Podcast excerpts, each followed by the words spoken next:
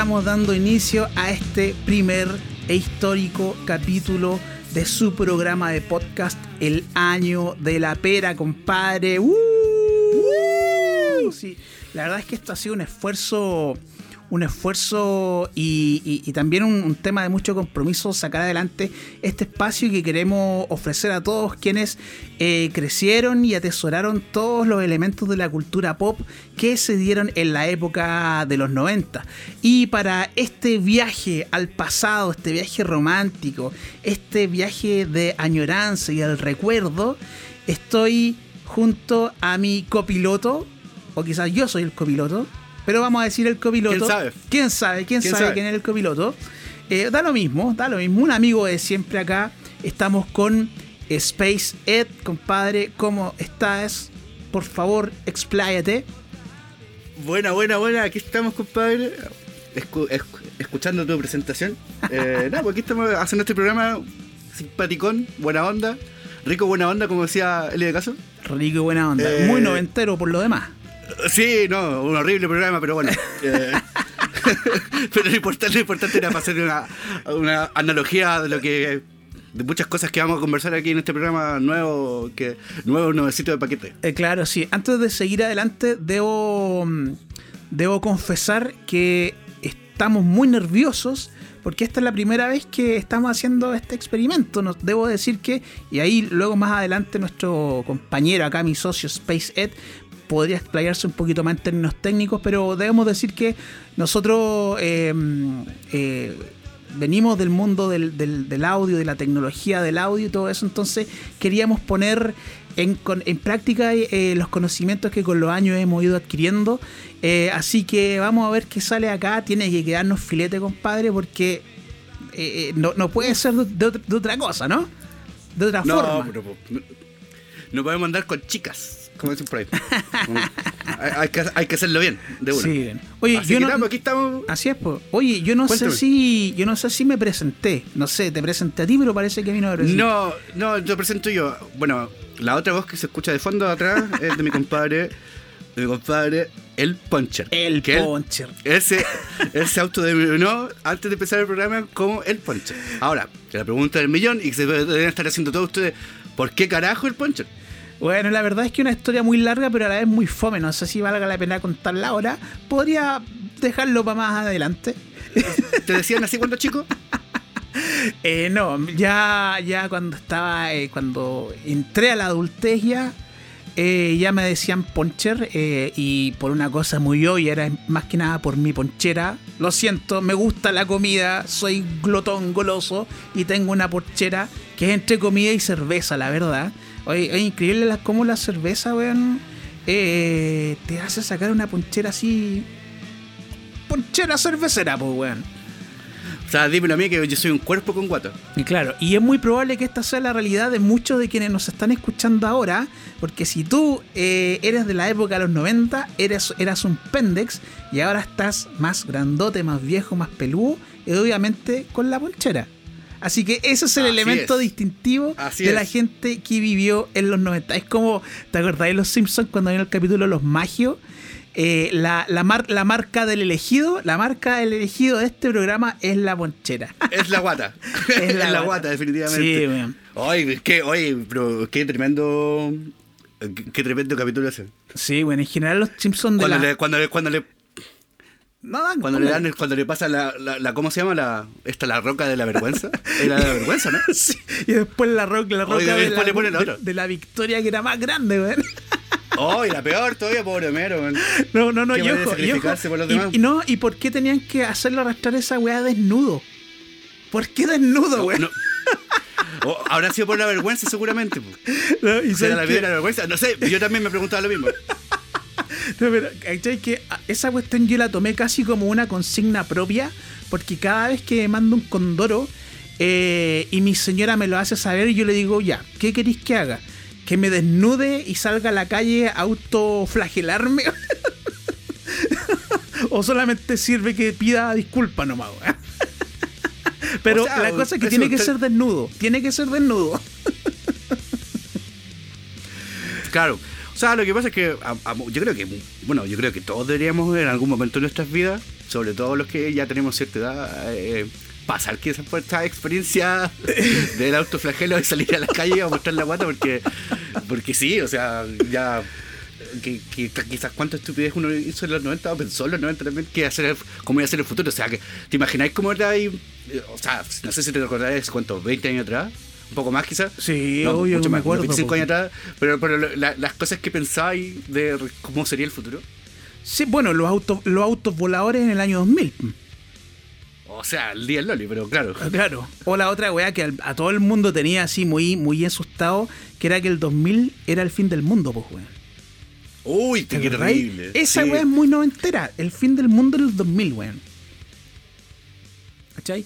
Bueno, Eh, sí. De eso y un montón de otras cosas más vamos a estar comenzando en este programa que no tiene ninguna otra otro objetivo que simplemente pasarlo bien recordando estas cosas que nos marcaron de la cultura pop de esa época. Oye, Space Ed, em, ¿de qué cosas te acuerdas de los 90? Eh, y que se te vengan, así cuando te dicen 90, ¿qué es lo que se te viene al tiro a la cabeza? Eh, MTV. MTV. MTV, pero así mal. Y Cartoon Network. O sea, eh, yo me acuerdo que me quedaba hasta tarde cuando chico. Bueno, cuando descubrí el- la televisión por cable. O el TV cable, como le decimos aquí. Bueno, Eh, en Chile, cuando ojo, en Chile la televisión por cable es muy noventero. Muy noventero, weón. Sí, o sea. Muy noventero, claro, güey. Probablemente. No, no sé cómo habrá sido en otros países, pero claro. O sea, yo me acuerdo que cuando llegó. La primera vez que vi yo cable fue en un hotel. En un hotel así suena así como si fuera un buen así que viajara por el mundo. Pero un viaje que tuve, tuvimos que hacer. eh, eh, ahí vi cable por primera vez y claro. eh, eh, vi, me acuerdo, el Cartoon Network y quedé alucinado. Sí, O sea, weón. vi- veía todos los monos, todos los monos que veía durante horas cuando era chico, los pude ver también todo un día entero viendo monos.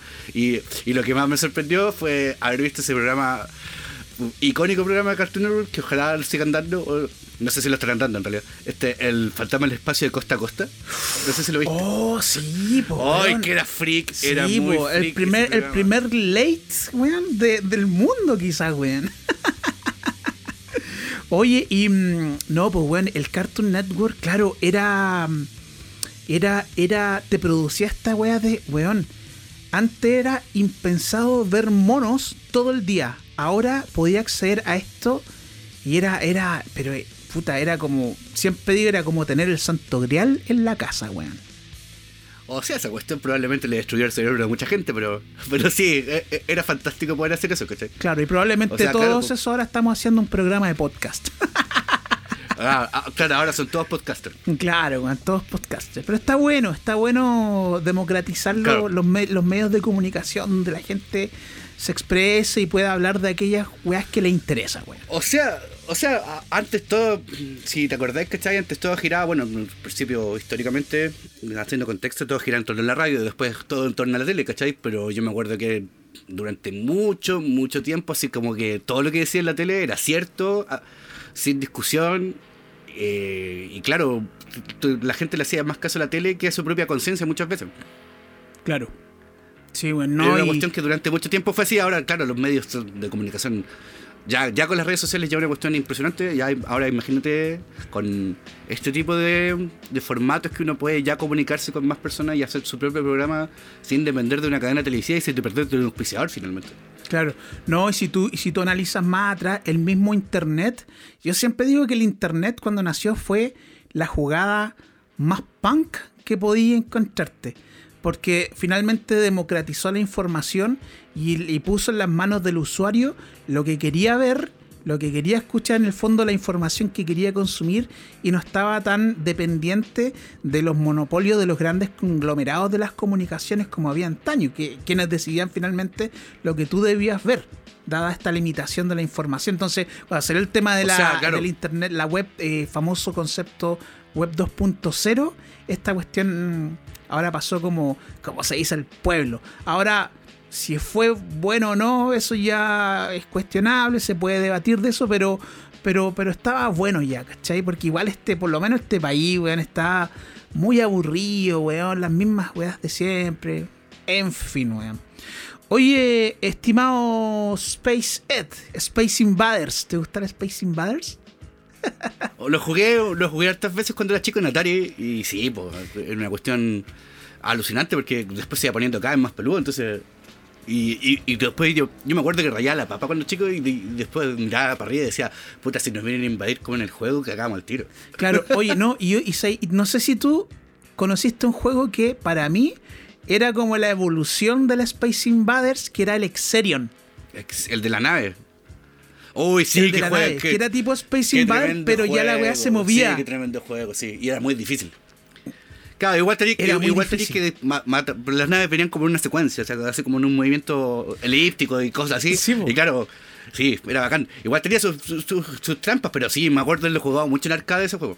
Mucho. Haber gastado mucha plata. Sí. Bueno, eso, eso se jugaba mucho en los 80, pero yo me acuerdo que una vez eh, jugué uno de estos Nintendos que eran como versión Nintendo, donde igual te funcionaban los juegos de Nintendo, lo- ¿te lo- los famosos Family, compu- family, o Family Computer una cosa así. algo así decía, me acuerdo. Y venían como, y venían como 200 Sí. juegos, y uno de esos era el Exerion. Uy, qué tremendo. Y, y poder decir, weón, jugar el Exerion en tu casa, cuando antes tenías que comprar fichas, weón, era la raja, weón, era así, weón, una sensación, una euforia, weón.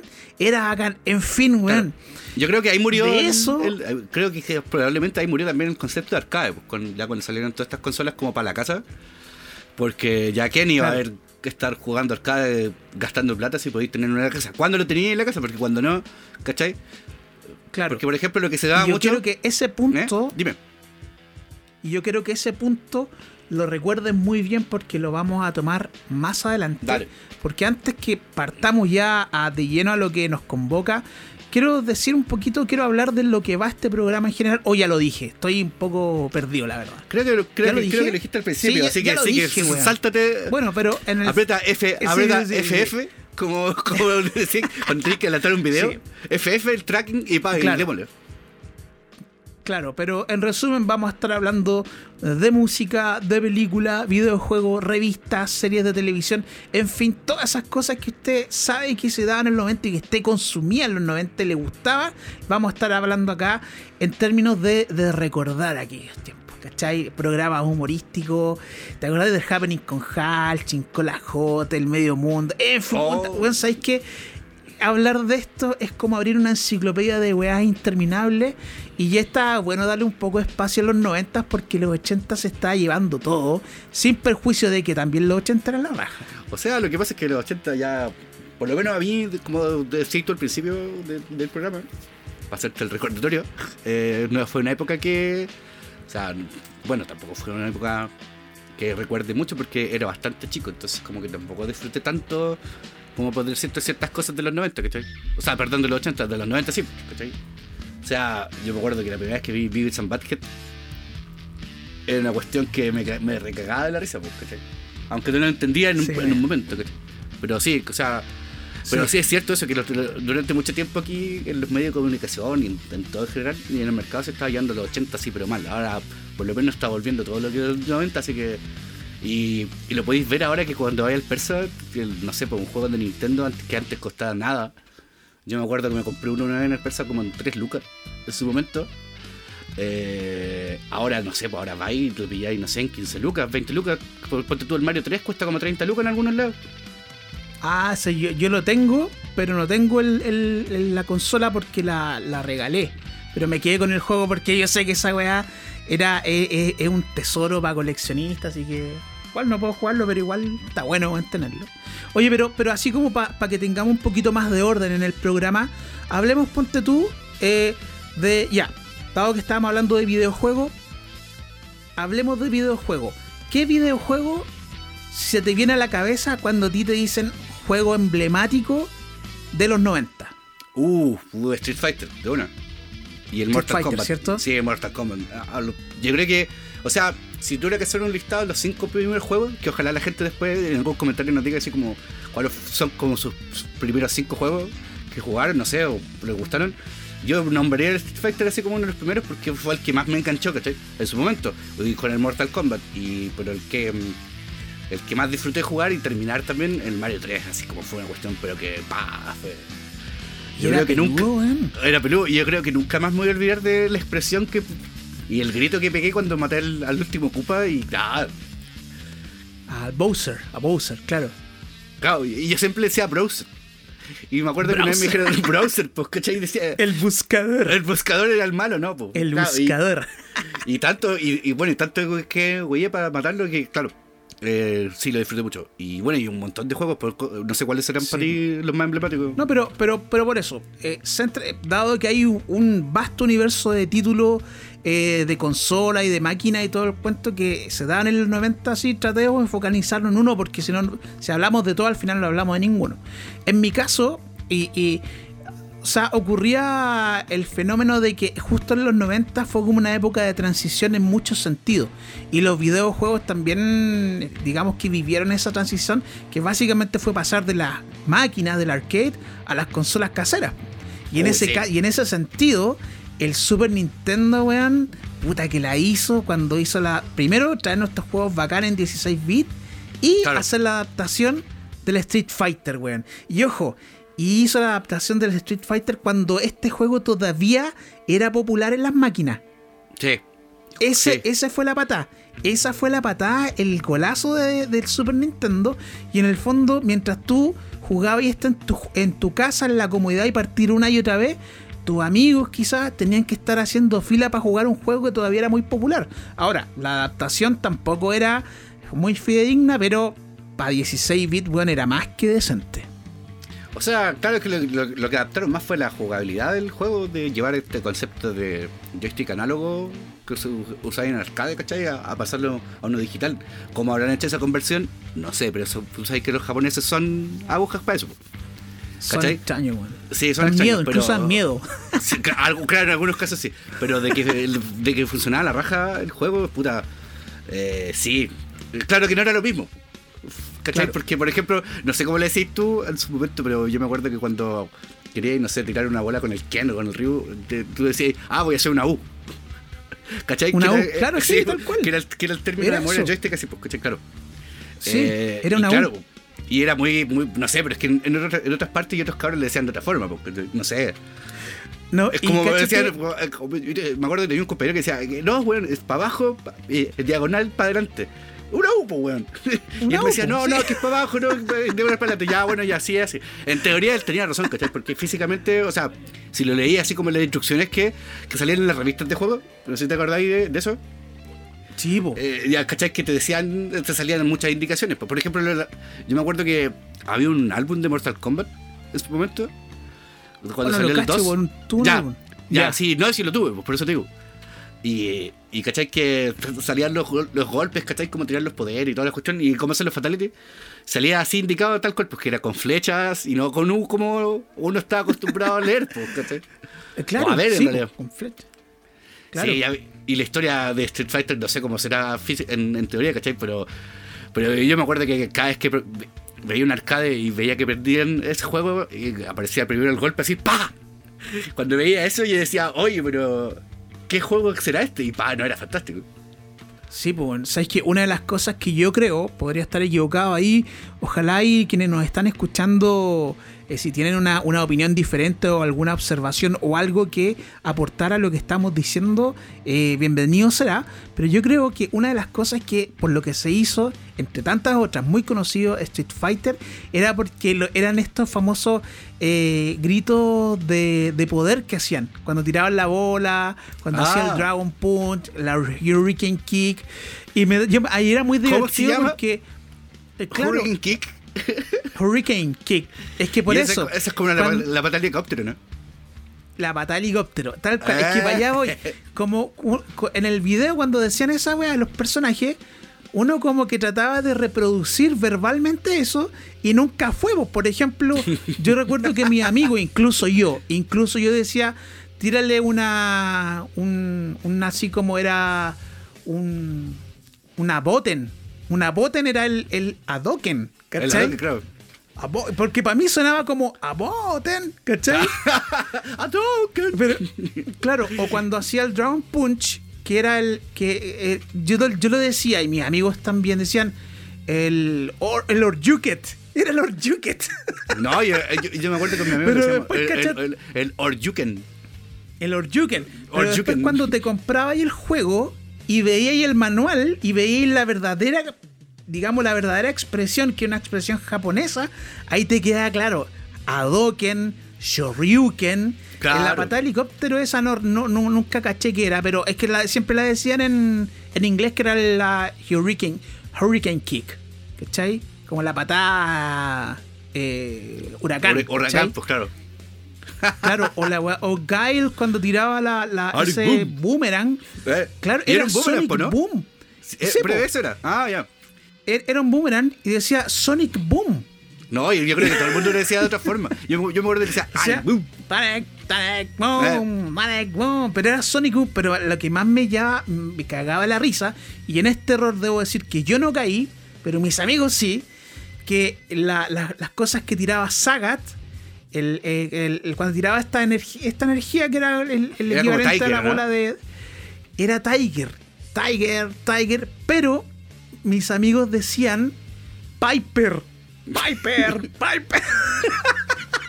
Bueno, pero a- no, no era el único que le pasó, ¿cachai? Yo me acuerdo que hartas veces. No, pues sí. Yo, yo- yo no sé si cuando chico o, o te llevaban o podías ir o a, a jugar al centro, así como a, los Diana.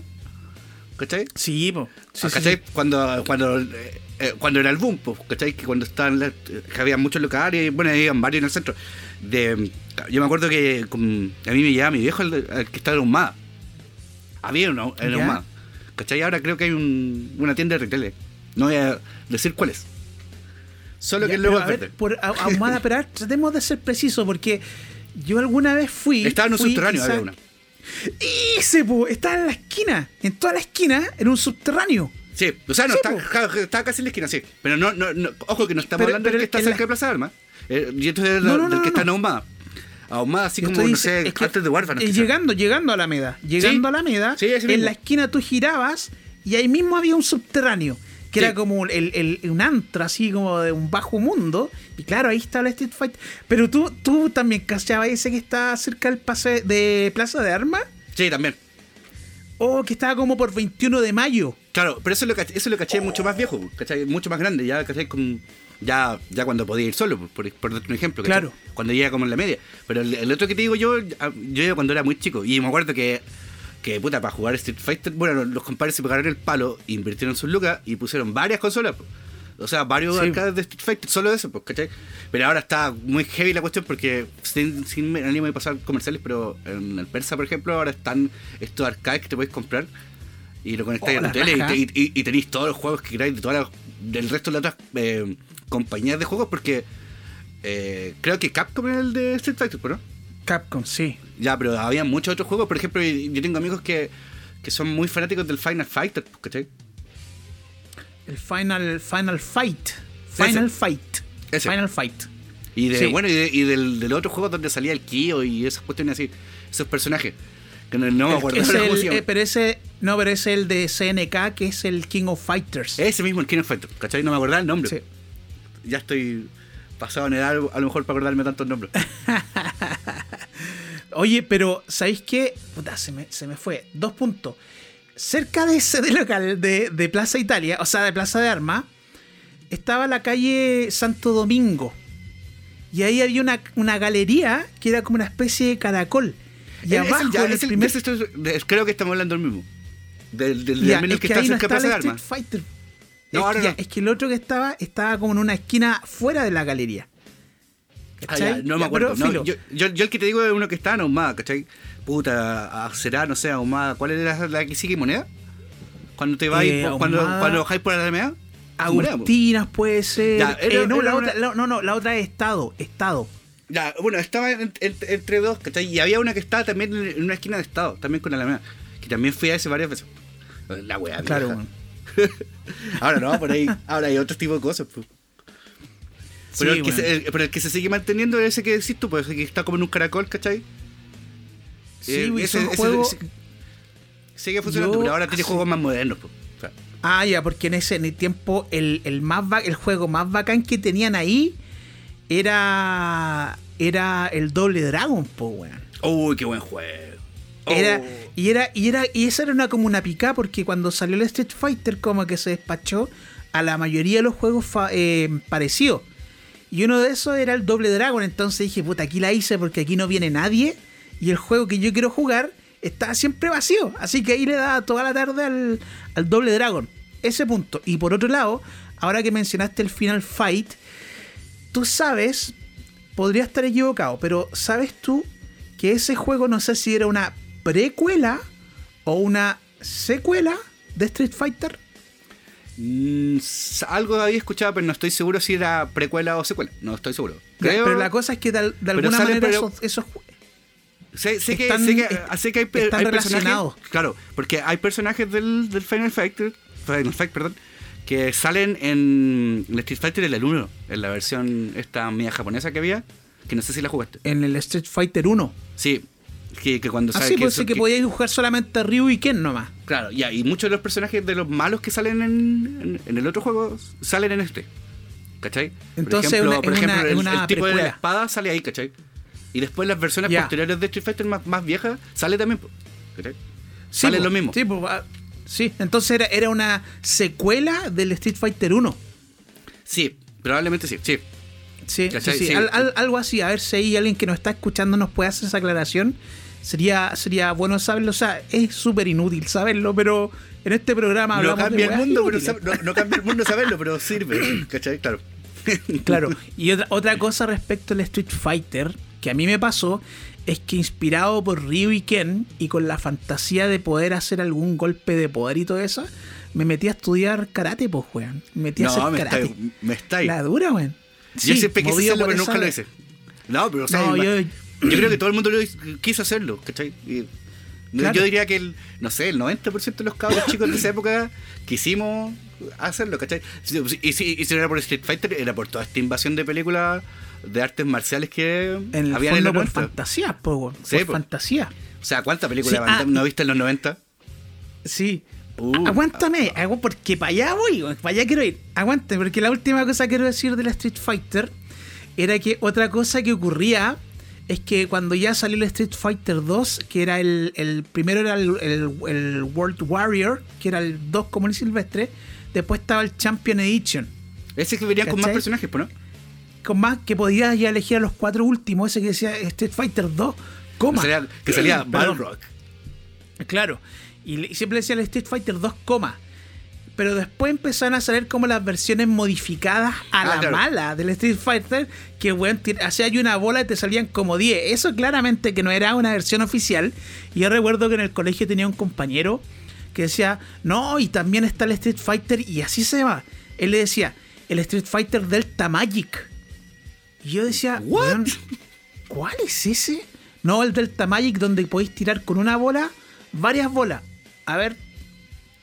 Ya, a ver, tengo que verlo. Y un día fui por ahí, lo encontré en, un- en una máquina, en un arcade.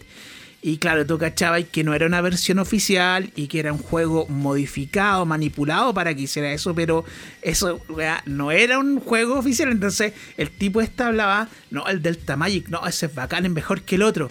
Weón, ese era, era chiste, era chanta, no podías ni jugar porque te llenaban la pantalla de, de bolas y no podías ni moverte, pues weón. No, y aparte podía, a- aparte no me acuerdo si era con el Zangief que podía pasar como de pantalla y pantalla y como dando la vuelta.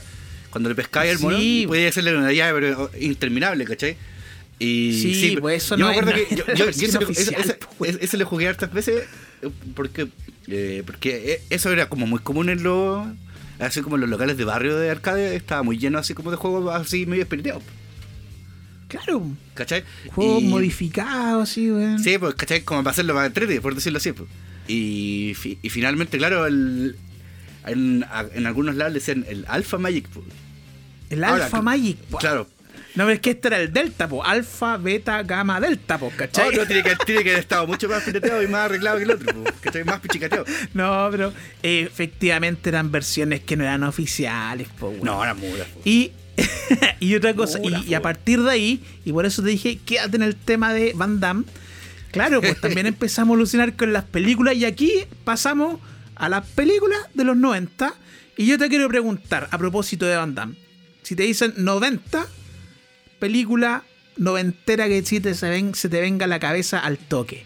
O sea, por- por- como recuerdo personal, eh, película noventera, así que más encima la vi en el cine, esta cuestión de Jurassic Park. La 1, la Ya. 1, la original. Yo la vi en el cine y ah, fue una cuestión, pero así. ¡Wow! ¡Wow! La producción de- de- y, y Era pensar que una máquina weón. era dinosaurios de verdad y, claro, te, te, te, te rayaba la papa ver que. Decir, oye, mira, soberbio, parecen, po. parecen de verdad, ¿cachai? Claro, eh, eh, después lo veis más viejo y decís, claro, en las tomas, ¿cachai?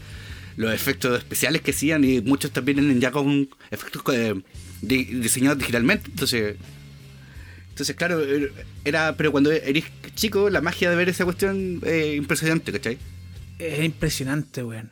Yo te quiero llevar, a propósito de que tú lo mencionaste a Van Damme, yo creo que una película para mí noventera, noventera, era esta eh, que en algunos países se llamaba eh, Desafío Total. Pero acá Ya. llegó como León Peleador sin ley. ¡Oh, qué buena película! Cuando salía Atila. A- Atila el hermano, Atila, ¿no? Oh, Atila, esa sí, sí, sí. Sí, era muy buena. Y de Yo esa película... Dale, dale, no, dale. No, no, dale, no, lo que pasa es que, lo que, pasa es que con, con mi amigo siempre teníamos tallas como de, de esa misma película, así como, le aposté todo a ti, la león. Como esa típica, como esas típicas bueno, frases, sí. ¿cachai? O, o cuando, no sé, hay otra, hay otra que también es muy icónica, cuando, cuando le dice, baja del auto, león.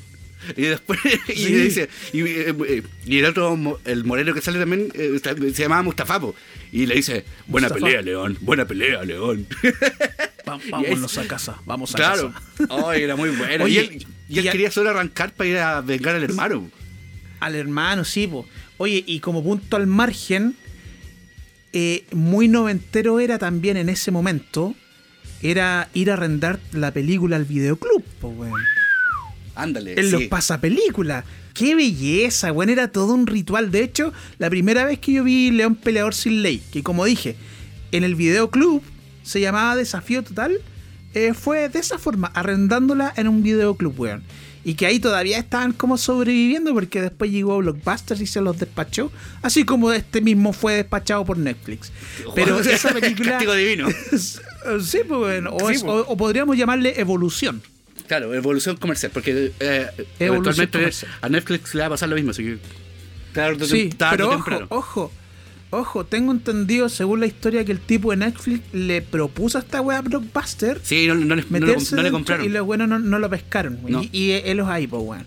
Entonces, claro, León Peleador sin ley era de esas películas y tengo varios datos que decir al respecto, así que si quieres decir algo más, O sea, yo, respecto a lo- de esta cuestión de los, ¿cómo se llama? De los videoclubs. O sea, sí, todos los que vivimos en barrio, ¿cachai? Eh, independiente del barrio que sea y en la ciudad que sea, porque he conocido mucha gente que me ha comentado lo mismo de que sí, por lo menos tenían cerca de su barrio por lo menos 4 o 5 videoclubs.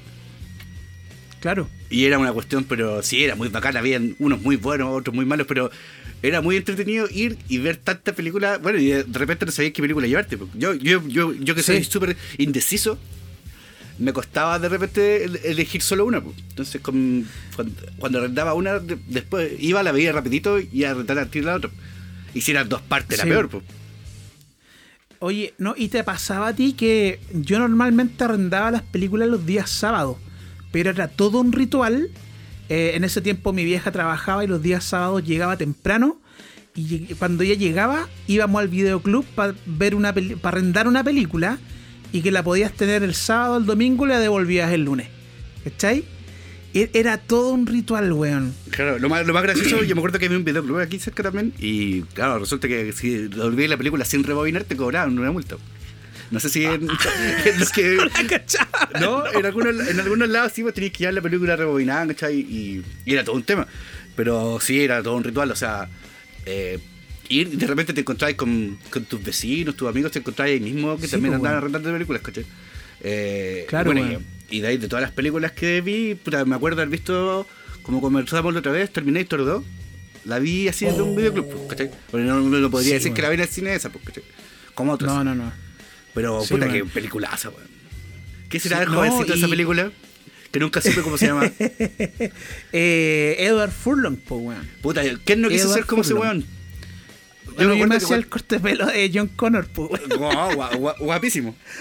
No, pero, Pero, yo, me acuerdo, vos- mira. yo me acuerdo que la persecución, eh, porque si tú veis el tráiler así como en- cuando lo mostraban en la tele, eh, puta, me acuerdo de la persecución esta del, del camión con y este weón y en Sí, la moto chiquitita. Y Sí. que, yo creo que debe sido la, la escena más envidiada que yo he tenido de una película. Y decía, hoy tener una moto así, una chiquitita así. Y después cuando caché que el weón era un patán que robaba plata a los cajeros, de la cuestión dije, no, ni cagando se la comer, pero. Y, y- y la banda sonora de puta madre, pues, weón. Ah, oh, con, con De puta madre, pues. Sí, pues, weón. Sí. Oye, ¿y cómo se.? ¿A ti no te gustan los Guns N' Roses, weón? No tu mucho. cara de asco así cuando te dije. no mucho, ¿cachai? Pero, pero, pero, por ejemplo, ese tema You Could Be Mine, encuentro la zorra, ¿cachai? Encuentro muy bueno. Cuando, sí. con. Sí, eso era, era icónico, pues, weón. Sí, oye, pero disculpa, volviendo al tema de, lo, de los videoclubs una weá que la hicieron, pero así, pero fue una jugada muy buena cuando, aparte de empezar a. a- aparte de arrendar películas, empezaron a arrendar videojuegos de Super Nintendo. Eso mismo te iba a comentar yo. Y sí, fue. Yo, me- yo me acuerdo que lo vi en la casa de un primo que vivía en. Este compadre vivía en Puente Alto, creo, o en la Florida. Bueno, en Puente Alto, creo. Y sí, arrendaban videos los juegos y era bacán porque este tenía, Sí. este loco tenía Super. Y de repente, claro, pues lo aburríamos de jugar un juego. Y por ejemplo, que a mí igual me gustan los juegos de fútbol, po, ¿cachai? Y me acuerdo que el primero que fuimos a arrendar una vez fue el International Superstar Soccer. Y Ah, ese que corrían súper rápido. po, ese, que después supercampeones. claro, y, des- y después está como esta versión como eh, brasileña que decía saque de goleiro. no sé si te acuerdas. Ya, bueno. No, no, no, no lo recuerdo, de hecho, para nada. Ya, bueno, pero sí, había una versión así, porque era más latina, de hecho, ¿cachai? Porque salían jugadores de aquí, incluso salía, me acuerdo, el Zamorano, ¿cachai? En un equipo de como los mejores de América. Era muy bueno, o sea, imagínate, Pablo, cada chico fa- fanático del fútbol, para nosotros, wow. buena, y, y, me, acuerdo que lo fuimos a rentar y cuando llegamos a jugarlo, puta, cabros chicos típicos, no sé, 10, 11 años. eh, me acuerdo que asustados también, pero era la primera vez que nos quedamos, no sé, hasta como a 4 o 5 de la mañana jugando. Nunca habíamos Ah, estado claro. chavo, por decirlo así, ¿cachai? Y, Como y- que estaba haciendo algo malo trasnochar. po. Sí, pues bueno, y ahora lo, Y ahora claro. lo hago, ahora, ahora lo hago ca- cagado la risa. Ahora es parte de tu vida, ¿sabes? ahora es es una constante. Oye, pero esta cuestión del Super Nintendo, lo que tenía y que yo por eso siempre am- amaba y amo esa consola, era que, bueno, sin perjuicio del PlayStation y todo eso, que consolas pero bacanísimas, pero lo que tenía el Super Nintendo era que eran, tú metías ahí el cartucho y te ponías ahí a jugar al tiro. No teníais que hacer tanta configuración como el- muchos de los juegos de PlayStation. Ya, cámbiale el color de ojo, cámbiale el color de pelo, cámbiale los zapatos. No, ya, vamos, vamos, quiero empezar a agarrarme O a sea, combos, o, sea, ¿cachai? lo que, pa- o sea, lo que pasa es que el formato de, eh, de Super Nintendo implicaba eso, porque al ser de solo 16 bits, ¿cachai? Claro, pues, ¿qué más le iba a cambiar? Nada, pues, no te daba más opciones de eso, pues, ¿cachai? De lo- la- a lo más poder jugar otro player. ¿Cachai? Claro, después con la evolución de los juegos ya te permitía hacer más cosas, ¿cachai? Pero sí, yo creo que por una cuestión más que romántica del pasado, yo creo que entre los tres Nintendo que yo jugué, que fue el, el uno, el, el NES, creo que se llama. Sí. El normal, ya el normal, este es donde venía el de los patos. El, el, el 8 bit de 8 Ya, el de bits. 8 bits. El de 16 creo que me quedo, si me elegir me quedo con ese, porque salía, había más juegos que me gustaban, porque el, cuando después se pegaron el Salto 64, puta, era bacán, era, buena, era bonito y toda la cuestión, pero nunca me gustó el- esta como volada de que los juegos fueran así como casi en 3D, pero como este de 3D mula, así como hecho en Paint. Ya, weón. O sea, Sí. claro, porque después No, ahora ha como- evolucionado a, a una cuestión enfermante, ¿cachai? Pero ahora hay todo un equipo de trabajo detrás de. O sea, cuando tú terminas un juego ahora y tú te das cuenta toda la, la parafernalia de gente que trabajó para hacerlo. ¿Cachai? Sí, pues. Que, por- que la en su gran mayoría, no sé, son equipos de, no sé, de más de 50 diseñadores gráficos, ¿cachai? Sí, pues y animador y, Claro. informáticos, programadores y toda la wea. Hay ingenieros, eh, incluso hay ingenieros de sonido trabaja en el fondo. Claro. Oye, y mm, pero tú has cachado que cuando la gente habla del Nintendo 64, eh, te dicen que sí les gusta, pero no es una cosa así tajante y categórica. Por ejemplo, cuando a ti te hablan del Super Nintendo, a mí yo digo, me encanta mi consola favorita. Pero cuando te hablan del Nintendo 64 es como, sí, está bueno. Hay como algo. O no sé, o yo estoy percibiendo mal. Yo, no, ¿A ¿sabes ti lo te que pasa? pasaba eso? Lo, lo que pasa es que, claro, pues si lo habláis con personas de una generación más o menos de gente que nació en los 80, mediados 80, principios de los 80, hasta gente que, que vivió como en cierta época de los 90, claro, por, por una cuestión de gusto, yo, tú y varios, varios nos quedamos con la versión de Super Nintendo. Pero si tú le preguntáis a gente un poco más chica que nosotros, si, ¿qué opinan? Al tiro te van a decir que 64, que Al Eh, tiro. quizá- sí, quizá quizás tiene que ver nuestra generación- sí, tiene que ver con eso, yo Quizá creo, porque. generación... Yo, yo, sorry que te interrumpa, pero yo creo que cuando jugué, porque tú jugaste casi todos los Marios. po. Sí, sí, todo. ya, pero ponte tú cuando ya salió esto, esto, los Mario Galaxy y toda la cuestión, que después que hay mareado y Ya. con epilepsia, tanto movimiento Sí. extraño que tenía el juego, yo creo que ahí ya, por, bueno, por lo menos para mí murió como el romance con, el- con la saga de ese juego y con las consolas en general también. Claro, quizá, es que quizás nuestra generación nunca entendió la movida del Nintendo 64. O quizá era un cambio muy abrupto del 16 a los 64 bits. Sí, yo creo que era, yo creo que era eso, porque la jugabilidad también era distinta. Ya, el joystick era distinto, ¿cachai? Eh, podía hacer más cosas. y, eh, de hecho, el joystick vibraba. Sí, No po. ¿Te acuerdas del sí. 64 vibraba, cachai? Sí, Y- sí, sí. Y yo creo que también por una cuestión de madurez que quizás ya no estábamos tan pendientes de los juegos. Claro, sí, tal cual. Sí, eso, eso puede ser, weón. Oye, pero a propósito que hablabais del, del Mario, del Super Mario Bros. ¿Cuáles son? Tratemos de identificarlo. ¿Cuáles son todos los Mario? O por lo menos hasta donde nos permita nuestra memoria saber. Ya, yo me acuerdo de. Ya, pero me mira, acuerdo, mira, pero mira, pero hagamos esto transversal a todas las consolas que, que se nos ocurran, partiendo desde la, de la más básica a la más a toda raja. Y para mí, me acuerdo ponte que tú de la- Nintendo, ya, pero para, para, para, para. La primera con la que deberíamos partir era el Game Boy. eh, no sé, nunca, nunca jugué Game Boy. Ya, pero no importa, pero ahí también estaba el Mario, que era el Ma- Super Mario Land. Yeah, no, no, pero, de hecho no se llamaba Super Mario, pero- se, se llamaba Mario Land. Pero ojo, ojo que, ojo que la, la, la franquicia Mario Bros. y la franquicia Donkey Kong partieron en otros en los juegos mucho más, más antiguos. Que yo no sé si estaban en arcade. De todas maneras. y no sé si- no sé en qué formato estaban, pero los, los primeros Mario eran de este de este tipo que se metía a la alcantarilla, claro, como de historia, pero te metías como. eh. a- eh, era otro tipo de juego, porque ibas saltando y saltando tubos, ¿cachai? Y, es, y ese era todo. po. Y que tenías que llegar Bueno, arriba a ¿sabes pegarle un mono era como el Donkey Kong. Ese era, creo que fue el primer Mario, ¿cachai? Ya, Y- entonces, va, weón, sabes que voy a llorar porque, weón. Sí, creo que de ahí parte, creo que de ahí parte, ¿cachai? No, y de Y hecho, después venía, de espera, hecho, después venía este Mario que el que, que el que conocen todos, que ya tenías que seguir saltando y comerte el hongo y alucinar y toda esa cuestión. ya, es que por eso, es que por eso, el primer Mario se llamaba Mario Bros. y tenía toda esta historia con el Donkey Kong. Ese mismo es, ¿viste? Así se llama, ¿viste? Exacto, ¿cachai? Sí. Y que era este que primero estaba el, el famoso Donkey Kong, Que era que la- el King los Kong, le- claro, pero después incluso hasta estaba en Atari. En Atari, Sí. uno que se llama Mario Bros. y que de hecho ya lo podía jugar de a dos, Luigi y Mario, y que claro, en una sola pantalla de unos tubos a los extremos iban saliendo tortugas. Claro. Y tenías que en el fondo matar a todas las tortugas que te daban en esa etapa y después ya seguía haciendo una weá, pero muy difícil. Y de ahí pasamos ya a las otras consolas ya Nintendo, Nintendo, donde ya Mario es el protagonista. Claro, y que, que es cuando le sale la estrellita toda esa cuestión. Tenéis toda la razón, weón. Pero aún así yo partiría con el Game Boy, weón. El Game Boy estaba el Mario Land. Sup- Mario Land, pero digamos que el que nos, a todos no- nos voló la raja fue el, el primero, por Super Mario Bros. Ese es Mario Super 1, Bros. en el Sí. Que el Mario 1, claro. El Mario 1, weón. Pero tú jugaste el 2. Sí, jugué el 2. Jugué Pero, el pero, 2. pero ojo que el 2 era de otra compañía. Ah, mira, pues, weón. Era de otra compañía. Eso, pero puta, no me acuerdo. No me acuerdo cómo es el nombre de la compañía en, en particular, pero ya lo que hicieron estos locos es que ya po- po- podéis jugar con la princesa Peaches. Sí, pues. Que yo le decía la, la princesa Bitches. bueno, yo le decía eso. Y podéis jugar con el, con el Todd, ¿cachai? Con el Honguito. Y bueno, y con Luigi. pues. Sí. Pero todos tenían funciones distintas. pues. Sí, eso lo Por, bueno. ejemplo, por ejemplo, el Todd hacía como hoyo en la tierra, y tenéis que ir escarbando. y- Claro. Y, bueno, y así tenía otras jugabilidades, pero ya después yo creo que cuando se, se saltó. ¿Cómo lo habrán hecho? No sé, pero el salto que se pegaron del 2 al 3 fue una cuestión por alucinante, ya que el Mario iba a volar y era, pero wow.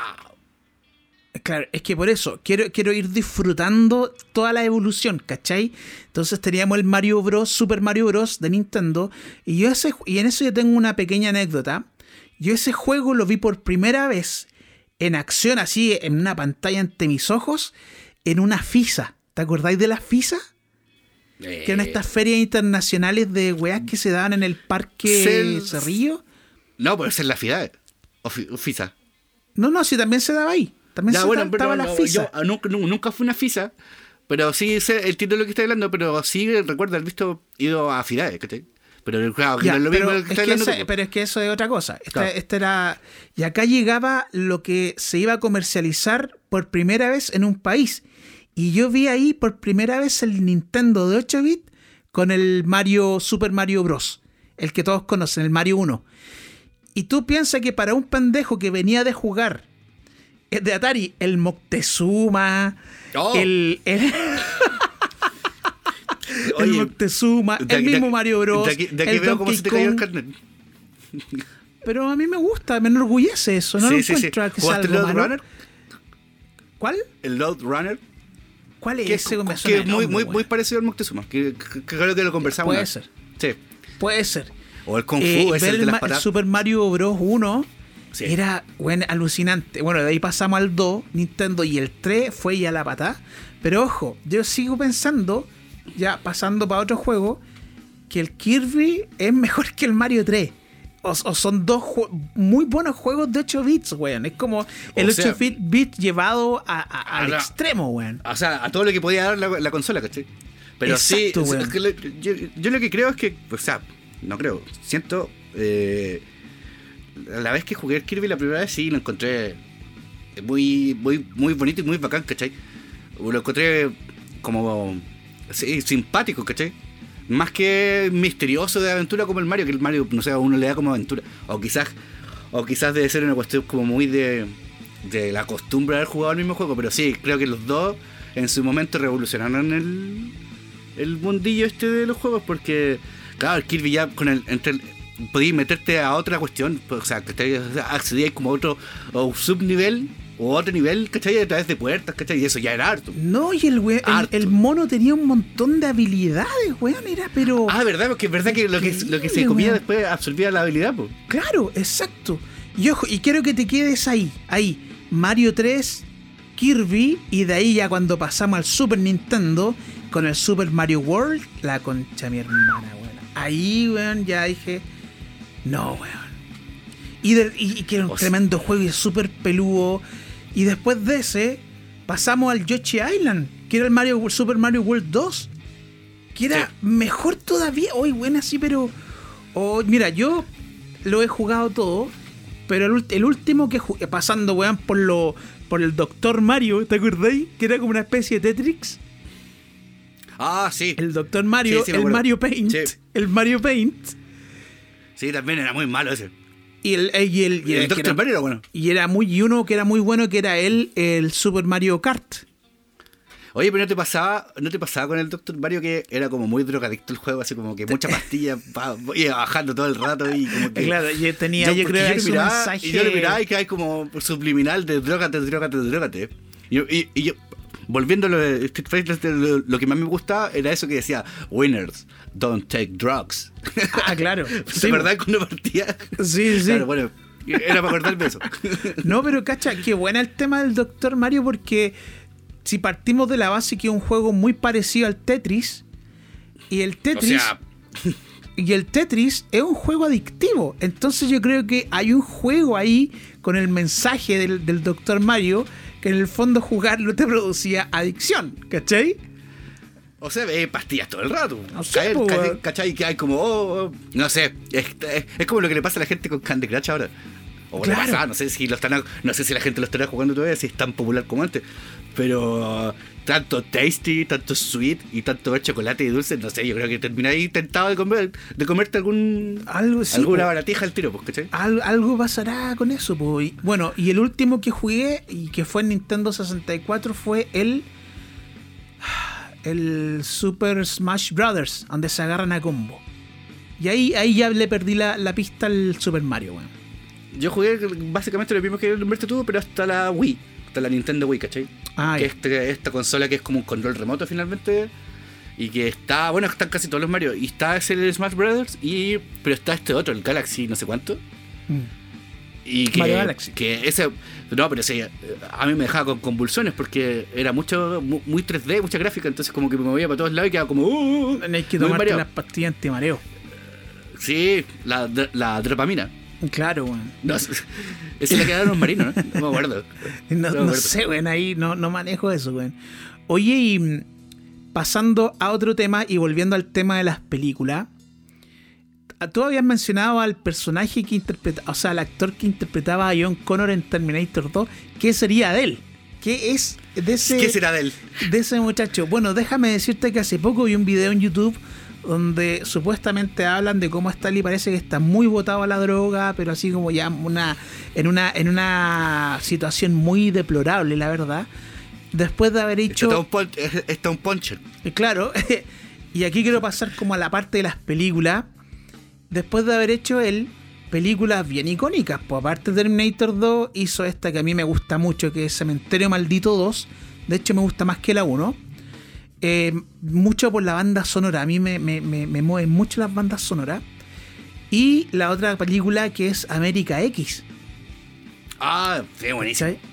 Sí, yo, creo- yo- X. yo- yo creo que yo creo que ese personaje lo hizo algo más recordado incluso que Terminator. ¿Tú creí? Que conozco mucha gente, sí, yo porque conozco mucha gente que no cacha que es el mismo actor. La dura. Sí, que no cacha que es el mismo actor, porque salía en Terminator, a lo mejor porque en esto salía muy- mucho más niño. Pero el weón no, no le ha cambiado y, la cara y este, tanto, po, y, no, no, y este y este weón sale en esta película esta la cómo se llama esta que conversamos la otra vez pues de los, los cabros chicos que querían ir a ver a Kiss Ah, sí. Eh, Y que tenían una banda de tributo, de hecho. de- Detroit Rock City. Ay que era buena esa película Sinister. Sinister eh, era la. Sí, la, la banda de Sinister, claro. Oye, Yo qué película más Kiss, buena, weón. pero Qué manera de cagarme la risa con esa weá, weón. A mí me pasa lo Qué mismo. manera de cagarme la Sí, weón. Además que, además que si tú la, además que si la veías en inglés, ¿cachai? Que te das cuenta que el lenguaje que tiene, o sea, no es, no es una película para niños, no, de pues de, todas- de todas maneras. ¿cachai? Pero es muy bueno porque la, la, la, la vieja que era como muy cristiana y que, que decía que Kiss era la música del diablo. Claro. Era De- muy graciosa la película. No, bueno, y él hace un personaje y- de un cabro chico que se desmayaba, ¿verdad? Sí, pues. Lo tenían que tocar, como que le daban, le daban Eh, compulsiones. de hecho, era él, era él, era él mismo, po, Edward Furlong, po, el, el, el, el protagonista, pues. Tenía toda la Tenía- razón. Sí, po. Sí, Oye, sí. Y esa película tenía mucho- muchos guiños súper divertidos que para los más fanáticos de Kiss era pero evidente, pero por ejemplo una parte, porque siempre se daba, estaba situada en el contexto de, de la, de los 70, donde estaba la música disco muy fuerte, muy pegando Ah, mucho. sí. Entonces la música rock venía Las como estelas. era claro, era la contrarrespuesta para eso, porque la gente estaba chata de esa weá, pues, ¿cachai? Entonces, cuando decían, no, Kiss nunca va a tocar una canción onda disco, y tate, weón. Pero ese guiño lo cacha el fanático de Kiss no po, ¿cachai? Ah, claro. Claro. Buenísima, O sea, o sea, yo no tenía idea que era así, pero, o sea, claro, de que hicieron música. Sí, tocaste dice, Kiss pues, claro. nun- no, Kiss nunca va a tocar onda disco. Y dale ahí, weón. Y una de las canciones más conocidas también, pues, weón. O sea, yo, yo- o sea, eh, yo creo que para la gente que no es fanática del rock en sí, ¿cachai? Que yo creo que esa es la que más conocen, pues, de Kiss, ¿cachai? Claro, weón. Para la gente que no sigue el rock, ¿cachai? Así como. no, que, que no le gusta como género, ¿cachai? Como Y que a- igual la cachan por eso, porque yo la he escuchado en fiestas, pues, ¿cachai? Entonces. Eh, Porque te acordás como la típica kermés del colegio que llega a fiestas, así como que bailas kermés. con tus compañeras. La kermés, kermés, eh, la kermés es algo muy noventero también, po. Sí, pues entonces, y noventero. como que yo me acuerdo que siempre ponían ese tipo de canciones, ¿cachai? Era muy gracioso. No, o kermeses, no, y también era, eh, no, y también era, eran muy noventeros las fiestas de colegio. Las fiestas de Claro. colegio. Yo iba en un colegio que estaba, era un colegio de hombres. Y muy cerca estaba un colegio de puras minas. Entonces todos los güeyes del colegio este iban al colegio de las minas a las fiestas. Y también eso era muy noventero, weón. Ibais con las medias pintas, así, weón. Claro, y, no- y nadie bailaba. Y no, qué buen bailar toda la noche en el gimnasio, weón. Ah, bueno, no sé, yo, yo ya las fiestas que iba no bailaba mucho. Creo que No soy muy bueno para el baile. Sí, no, eh, yo iba, pero no y tampoco bailaba. tomaba tanto, pero bueno. Es que eran, pero piensa, eran fiestas en ese tiempo escolares y el escolar era escolar, pues bueno, hacía lo que hacen los escolares de ahora. La juventud perdía, por favor. Oye, ¿Cómo y a propósito, ¿Cómo se llama y a esta que- propósito esta de vampiro? Eh, claro, ¿cuál? Esta, esta, ¿cómo se llama? Esta que en, en inglés Lost Boys. po. Lost Boys. Oh, compadre, me con- con la Kiefer Sutherland. Se llama Generación Perdida. Generación, Generación perdida. Perdida. Y una banda sonora. Esa banda sonora, weón, ¿cómo era? Eh, tan, tan, tan. La de Inexes, ¿cachai? Era. Sí, era ¿Cómo era? Eh, Era buena la historia. Rock and roll, baby's gonna play all night. Come on, baby, and dance it out. Buenísima, ¿no? Y la película, esa la, la, la descargué por ahí para puro tenerla, era buenísima. Pero esa película es ochentera. Esa película ochentera. Yo la, yo la película que en los 90 sí fue boom, pero que yo la vi mucho más viejo, además de esta de Generación Perdida, fue esta del Keanu Reeves, po, de que ah, es policía y se hace. ¿Cuánto se llama? Se hace surfista. Ah, eh, ¿cómo se llama? Algo así como. mm, punto de alto quiebre. riesgo, punto de quiebre. Claro. Pero en español, en español, español está como por, por alto riesgo, algo así. Algo así, sí. No, no, no, alto O sea, riesgo esa creo que era la, era- la esa de. Era la de. Esa traducción hermosa de los españoles. Sí. Weón, esa weá de el, el bromas, weón, por el joke. Claro, el bromas. Oye, pero qué, qué mal ahí. O sea, lo han hecho icónicamente y, históricamente lo han hecho mucho los españoles. No sé si, no sé si lo harán a propósito. Me a mí me tinca que sí, que lo hacen a propósito, Yo- como para, no sé, diferenciarse del español latino, quizás, ¿cachai? Y, y ellos, Eh, yo pero- creo que no lo pero lo encuentran encuentro muy- chistoso, po, weón. O No, si lo- ellos lo dicen en serio. Y lo hablan en serio, ¿cachai? Claro, a todo gas, con eh, rápido y furioso. A Oh. todo gas, mira, po. Eh, claro. O sea, claro, si viviera allá y te ponía a buscar la película, el- nunca la vas a encontrar, po. Claro, weón. Sí, lo que pasa es que no son muy creo que no son muy literales para traducir, ¿cachai? Mm. Bueno, yo Como creo que nosotros, tra- quizás. tratan de darle un poco más de su identidad, po, weón. Si tú cachai que ellos son súper celosos de eso, po. Claro. O sea, sí, no sé, bueno. Pasando a otra cosa, Eh, claro, y bueno. dejando de lado las malas traducciones de la película, creo que esa película Reeves la, la vi mucho ahora hace poco, ¿cachai? Hace un- unos años atrás y la encontré, pero muy, muy buena. Pero, pero aquí quería ir con esto que sale en esa película actúa el Anthony Kids po, y el bajista de los Red Hot Chili Peppers. po. No, no, no. Pero ese es Flea. El Sí, Anthony pues. Kids, Kids es, sale la- es- no, si el vocalista, si también weón. Es el vocalista Ya, de pero ¿y qué dije yo? ¿Y qué dije Eh, yo? Ah, me equivoqué. Ese es, po. No, pero lo dije bien, pues. Ya, pero. el la Anthony cosa es que Kids pega- es el vocalista de los pega- Hot Chili Peppers. Ya, pero también sale el bajista, pues. Ya, el bajista es Flea. Sí, Ya, eso es. que nosotros con mi amigo le decíamos Flea. Claro, así se escribía, así se escribía. Pero Claro, no no, no, después, eso, después con, no, y después con los años nos dimos cuenta que no se llamaba Flea, se llamaba Flip. Flipo, weón. Nos, bueno, nos dimos cuenta con los años después, pero así, muchos años después, porque, ¿sí? porque teníamos, bueno, no creo que escuche, pero teníamos un vecino que se parece mucho a Flip, ¿cachai? Se parece mucho. Entonces, cuando él pasaba en bicicleta, con mi amigo, ¿cachai? Cuando estábamos en la plaza jugando a la pelota y pasaba, eh, decía, un amigo siempre me decía, calla, ahí va el Flea.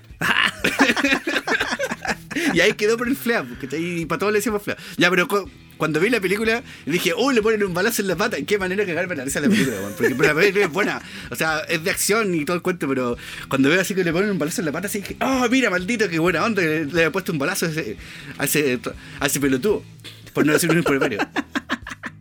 Oye, pero ahí, ahí, tam- ahí también salía. Lo que pasa es este que hay una época que no, que no me gustaban los retos, entonces como que cuando vi la película fue como, ja, ja, ja. Maldito, te llegó un balazo igual. Bueno, en esa película también estaba. El protagonista era eh, Patrick Swayze, pues, weón. El de Ghost. Sí, tenía un buen single, Patrick Choice. She's like the wind. ¡Oh, qué tremendo tema! Sí, sí, Qué sí. tremendo tema. Y esa salía en Dirty Dancing, po. La can- la- esa era parte de la banda sonora de la película ¿No es el Dirty mismo actor? Dancing. ¿Ah? Perdón, perdón mi ignorancia, pero no es el mismo actor. Es el mismo actor. Y, Pero- y usó la misma canción él. Deja- pero déjame, déjame situarte un poco. Tenemos Dale. Dirty Dancing, que se dio como de la segunda mitad de los 80. Y dentro de esa película, dentro del soundtrack, estaba una canción cantada por él. Que es esta, She's Like the Wind. She's Like the Wind. Ah, bueno, ese. No, sí, esa la cacho. Esa- de hecho, esa es la que cacho de él. Esa es de él. Y es como la única canción. Esa canción Sí. salió en, en la, la otra película con Keanu Reeves también. No, no estoy seguro. Creo que Ah, no. ya. No sé, no estoy seguro. Ya, pero pedazo de canción, weón. Sí, o sea, qué weá más romántico. Somebody close to me. Yo, yo lo encontraba parecido a Ajá. De hecho, yo lo confundía con. Sí, a Morten. Yo, yo lo confundía con Ajá, sí. Sí. Sí, yo, eso, ¿sabes que Conversaba con mi señora y eso, o sea, le dije, oye, pero Patrick Swayze, qué weón más mino, weón, esa nariz, weón, esa, esa frente bien formada, esa quijada perfecta, weón, y después hacen Dirty Dancing 2 con Diego Luna, weón, pero qué ochorno, ¿quién es Diego Luna, weón? Y él haciendo el papel de, pa- de, de Patrick Swayze, pues, weón. Cuidado, cuidado con Diego Luna, que hay Ah, ya, una ya, ya, ya. fanaticada más o menos grande. Cuidado, cuidado. pero, pero por O tu sea, no, mamá no, también, por tu mamá también. No, claro, no, no. Claro, y tu mamá también se más, po. Y tu mamá Sí, po, también se buena esa película. Sí, mira, puede ser, no lo descarto, pero no podéis poner a Diego Luna en el mismo nivel de Patrick Swayze. O sea, digamos, sea, claro, que, es que- digamos que hay varios centímetros para arriba de diferencia. O sea, lo que pasa es que, claro, es, es como lo que pasa en lo que pasó con Star Wars, con eh, Rogue One, que también ¿Ya? sale el Diego Luna y sale como el renegado, ¿Qué así como tipo. Pero no la no la que comprar. no, no, o sea, se supone que está ambientada antes, pero no, no la hay que comprar con un Harrison Ford, No, haciendo po. de Han Solo, pues, ¿cachai? Ni No, cagando, po. ¿cachai? Entonces, claro, Es entiendo claro. lo que va, ¿cachai? Sí. O sea, claro, digo, bueno, onda Diego Luna. No nada no, independiente pero- que haya hecho otros papeles, otros papeles, Claro. pero no podía hacer la secuela de Patrick Swayze, pues, weón. ¿Cachai? Nadie puede hacer a Patrick Swayze de nuevo, pero la película esa, que era muy buena esa, y tu mamá también, weón. Ah, era bu- muy buena, weón. Era acuática. Y el final era muy, el, el final era muy acuático. Muy torcido, para la época era muy torcida, pues, weón. No, y además que claro, porque en toda la película lo único que querían era, era tener era tener sexo con la mina. Claro. y al final terminan después en un trío. Entre, entre ellos. Sí, pues ya. Y Bueno, y se, supone, y bueno, y se supone que de ahí después nunca más hablaron también, pues. Claro. O sea, no, no, no hay, no ahí, ¿cachai? Pero viste que después cuando termina la película como que se Sí. juntan como en un, en un café ya más adulto.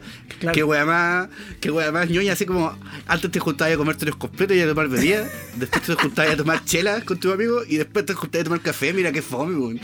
sí. Lo es que cuando, pero caché que cuando pacha- pasáis de la chela al café, ya estáis cachando que hay una e- evolución eh, en años, weón. Sí, pues Porque ya, ya ya la ya- te empieza- O sea, de partida, de, de- de partida para, ti que, que, que tú manejabas y toda la cuestión, claro, pues no podés estar tomando cerveza Claro. eh, y, y manejar, ¿cachai?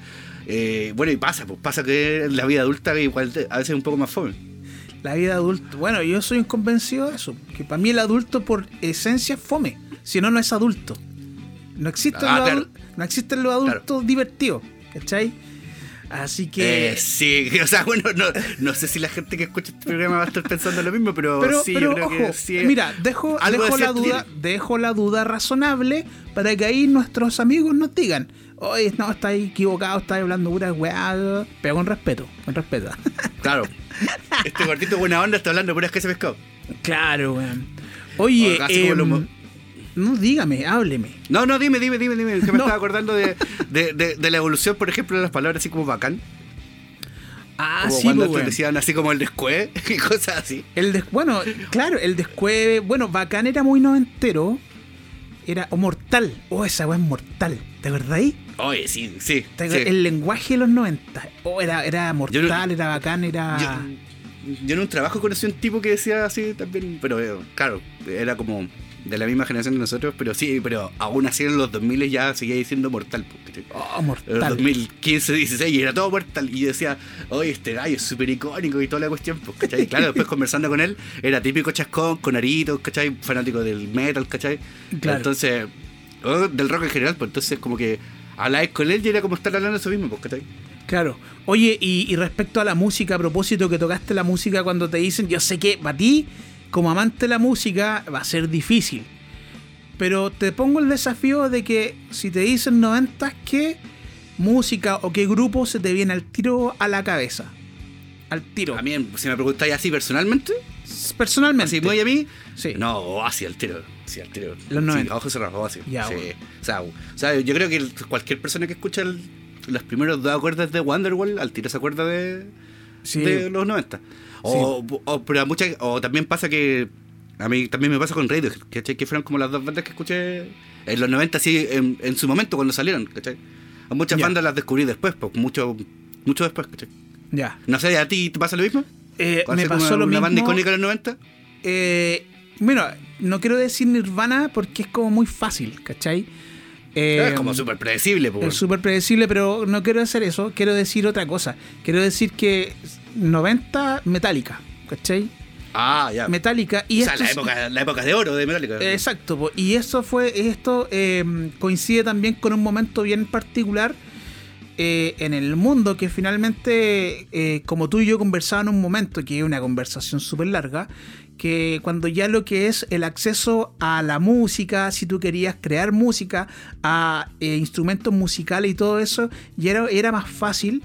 Y, Ah, sí. y aquí hago, y aquí hago la conexión, aquí hago el link. Eh, yo aprendí a tocar canciones con Metallica.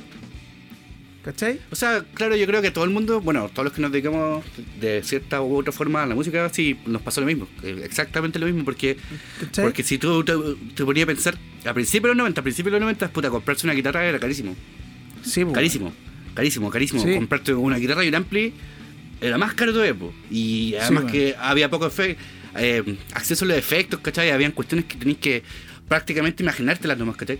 Pero resulta que, ah, como bien decís tú, ¿cachai? Que pasando los años se fue abaratando el costo quizás, no sé, de los fabricantes o, o se dieron cuenta que era más atractivo comercialmente en vez de, no sé, venderle a los cabros de... a la- eh, para que se adecuaran a una moda, no sé, venderles laca, que era mucho más comercial, era mejor venderles discos y guitarras, pues, ¿cachai? Claro. Que es lo que pasó en los cual. 90, o sea que hubo, hubo- hubo un boom como de mucho, de muchas guitarras, mucho, mucho, muchas bandas de guitarra, mucho, así como, o sea, yo creo que el, no sé, el 99% de las bandas de los 90 son con guitarra, pues. Claro, la base, la base musical era Bajo, la- guitarra y batería. es- es claro, Entonces, la- claro, la- yo- el sonido de la guitarra. Yo tengo colegas músicos que me dicen que no, porque antes comprarse una batería era vende era una cuestión, pero muy tirar las mechas y una cuestión que te acompañaba muchos años. Ahora no, pues ahora de- creo que después, pasados los 90, como que baj- se amplió tanto el mercado y empezaron a moverse tanto hilos para todos lados, que están fabricantes y marcas nuevas y todo eso. Que claro, que finalmente empezáis a, empezáis a tener más acceso a comprarte cosas, pues, ¿cachai? Ya habían Sí, más bueno. tiendas de música también, pues, ¿cachai? Sí. No sé, Sí. no, ahora tú te pilláis una. Ahí está el retail este de audio, no sé cuánto, este retail Audio que te música, instru- Casa te- María. Que te, venden, que te venden instrumentos para todos lados, ¿cachai? Que ahora, bueno, no tenéis que ni siquiera salir de tu casa, pero antes esa weá era impensable. Sí, pues, ¿no? Y, y salieron también como la- los- la- las gamas de instrumentos, gamas bajas, Pero- gama media, gama alta. Obviamente uno accedía a la gama baja. Claro. Eh, y, y claro, pero Y eso ya, ya- eh, claro, po, y eso Yo ya, creo que eso ya cambió era todo. bueno. Era Claro. bueno porque, porque finalmente también partió el, eh, todo este como nuevo movimiento cultural de lo que era la música, porque el, yo, yo me acuerdo que antes de los 90, bueno, antes de los 90, la música, lo que era guitarra y lo que vendían de material de estudio de guitarra eran cancioneros y cancioneros que a lo más, lo que más te pillaba y así como en inglés, era puta los Beatles. ¿cachai? Sí, sí, pues, tal y, cual. Y, y- y- y por lo general eran canciones como muy- era como todo de fogata. ¿Cachai? Como muy- una, una canción de su Genery, una canción de su estéreo y cosas así. Entonces después con los años tú te das cuenta que esa cuestión cambió, pero cambió radicalmente. O sea, cambió desde cuando empezamos, yo no sé, los que somos más, más metidos en la música, eh, con puta, cuando empezó MTV fue un cambio, pero rotular, ¿cachai? O sea, nos fuimos, yo creo, en buen chileno nos fuimos a la cresta porque eh, yo me acuerdo cuando salió el Unplugged, no sé, el de Nirvana, todos querían tener ese chaleco y esa guitarra de Kurt Cobain, ¿cachai? Y andaban todos tocando el mismo tema. ¿Cachai? Bueno, yo, yo, yo, yo también aprendí a tocar con, con Nirvana, ¿cachai? Claro, con Nirvana harto riff, después, harto- caché. harto riff, riff, claro, y todo. Claro, y eso, y después uno va como creciendo cuando ya cachai que el riff te va quedando chico para tus intereses eh, creativos y expresivos, y ahí vas investigando más, vais creciendo solo, pues, bueno. Pero Claro. cáchate que cuando yo me, me, compré, me compraron mi primera guitarra, que fui muy afortunado porque me, me compraron una eh, guitarra buena al tiro y era súper cara para lo que vale ahora. Que era que es la, la negra esa con blanco que tengo, que era como el diseño más copiado a nivel universal, que era este, ah, tipo, este tipo, tipo estrato. di- tipo estrato, con esa weá como blanca al medio, pero Claro. era Epiphone, era Gibson Epiphone. ¿Cachai?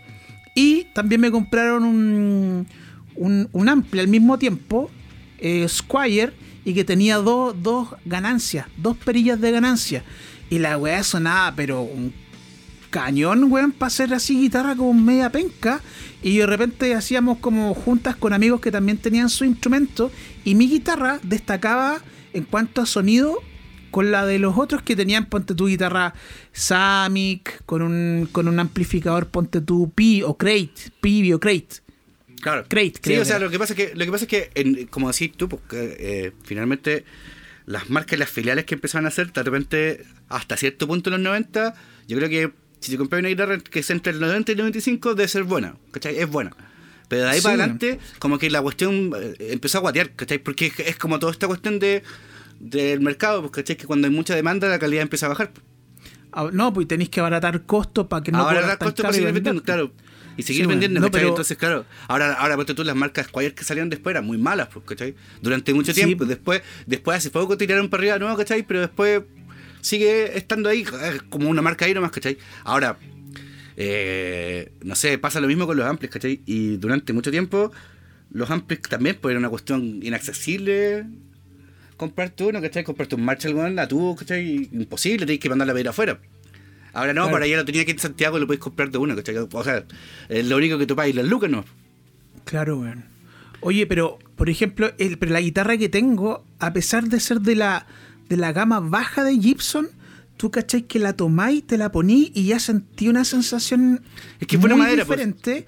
Esta buena madera y tiene de hecho, buen tiene, peso, un, tiene un peso, weón. Tiene un peso. Ahora yo tengo una. Bueno, tú cachai mi guitarra por la Hello Kitty Squire, que Esa la la weá lleva.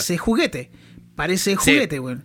Pero sí, es una- pero si, es no, una pero cañón. no fu- si no fu- si no fuera por la, por la, por la hamburger, no sería nada, pues, weón. ¿Cachai? De- No, sería, sería un juguete, A literalmente. mí me, gust- me gusta más la tuya, pues, weón. La tuya, que es como, puta, ese sonido brillante. Yo, bueno, Ah, acá lo más. es una lo- ojo, edición, po. lo- los más entendidos y más fanáticos de la música obviamente están entendiendo lo que estamos diciendo, pero yo, a pesar de haber conocido más de cerca lo que es Gibson slash Epiphone, eh, sigo yendo hacia Fender, weón. No, Fender para mí me, me- me llena, weón, siempre, weón. Es que eso es, es- es un sonido característico, pues, ¿cachai? O sea, y para que la gente entienda, por ejemplo, lo que decía Don Franco, Gibson y Epiphone es escuchar las guitarras de los Guns N' Roses, ¿cachai? Eso es Claro. el Les Paul, así con Marshall Les sonando Paul, claro. todo el rato, ¿cachai? Pero no sé, pues, un sonido más, más estrato. la- la- lo, lo mismo que suena en el Nerdman, pues, ¿cachai? Que es una Sí. guitarra conectada directamente al, al cabezal echado nomás, pues. No hay, no hay, Oye. no hay- no hay más vuelta ahí. Oye, y esta es una, es una pregunta que yo quiero dejar para los fanáticos de la guitarra y ese tipo de cosas, que siempre ha estado esta discusión entre, ¿se puede tocar metal o rock pesado con Fender Stratocaster?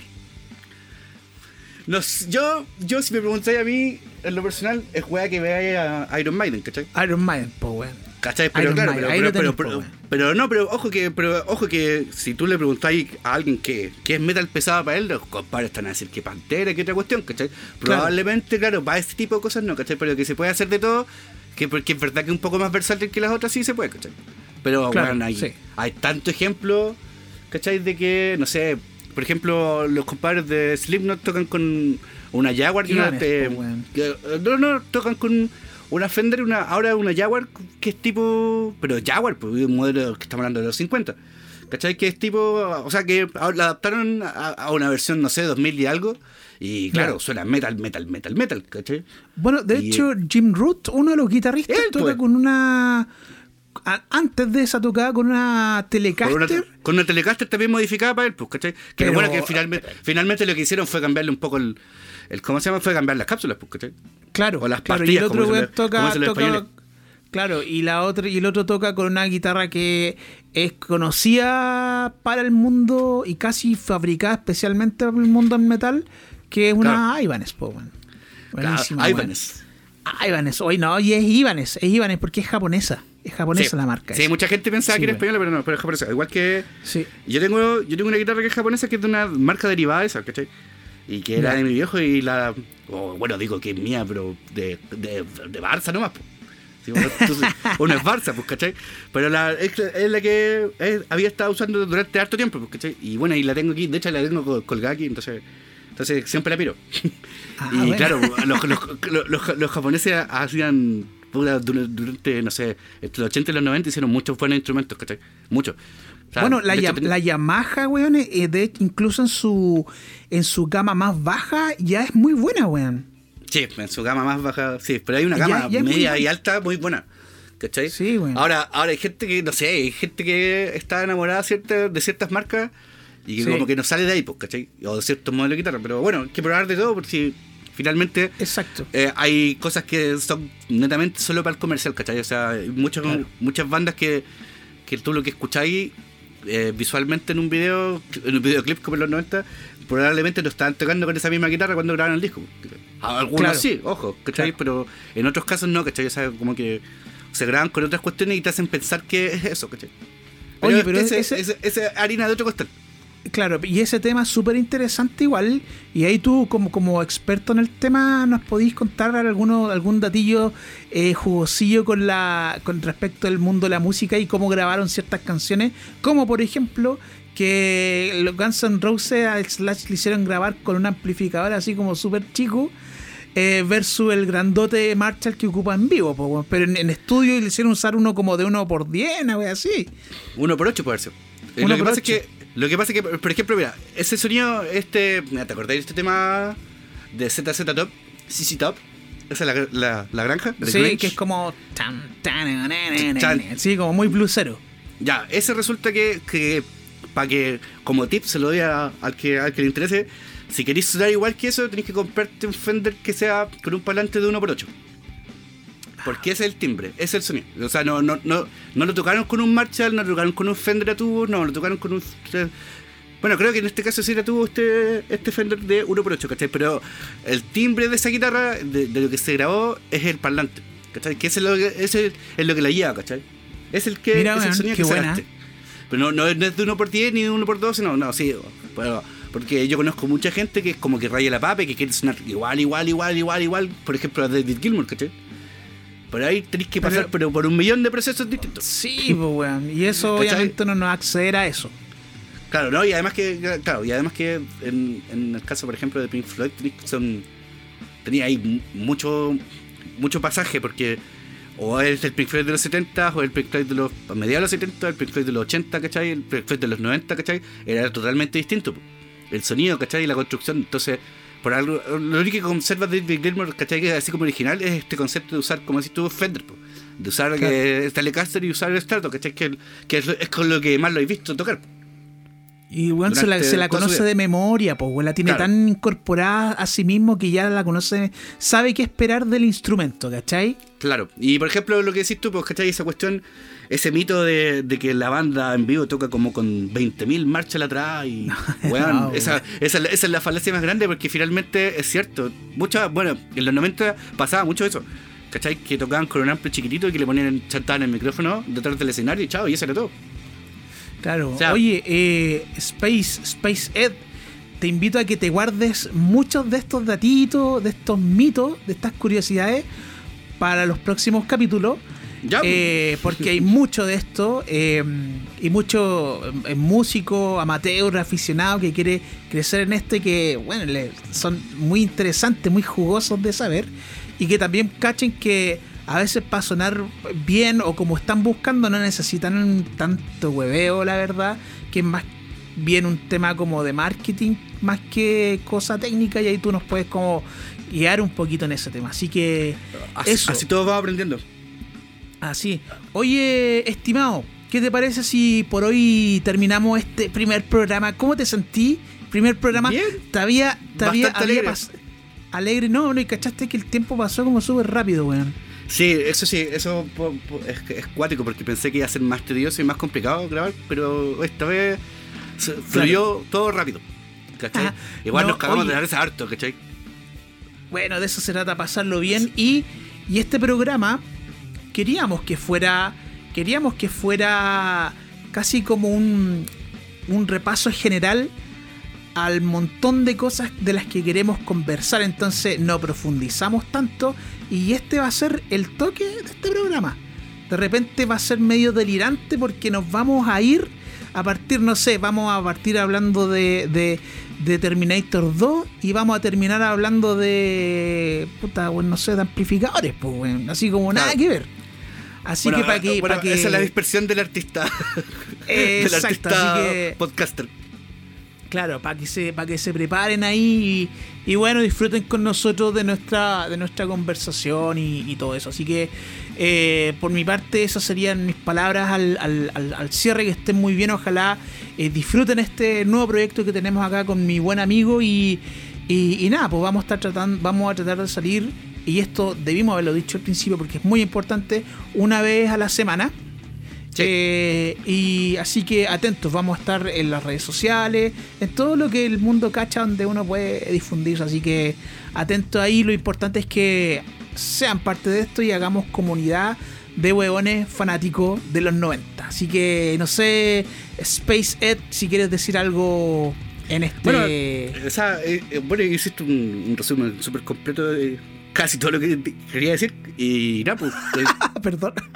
y nada, pues. Estoy súper contento de que haya salido todo bien hasta ahora. Y que nada, pues que el próximo capítulo ya vamos a seguir con esto mismo, esta misma dinámica de cagarnos de la risa de muchas cosas y también de ponernos serios en otras, ¿cachai? Y de ir desmitificando también ciertas cosas que, que fueron importantes para nuestras vidas que pro- probablemente uno no tenía pico idea que pasaban, po, ¿cachai? Y que Claro. estaban ahí, ¿cachai? In situ. Y nada, pues, pues, eh, dejo la invitación para que nos sigan escuchando y nada, y que nos escriban a nuestras redes sociales en cuanto las tengamos habilitadas, bien habilitadas. y pues, Sí. vamos a seguir comentando más temas y para que nos propongan más cosas y eso. Así que por mi parte, gracias por el tiempo que ah, nos dedicamos, gracias a la producción del programa. La O sea, del programa. yo, así como- O sea, yo y yo. Así que gracias, Claro. eh, gracias totales y nos estamos viendo. Nos estamos viendo. Chao, chao. Esto ha sido el año de la, de. La pera. Chao, chao.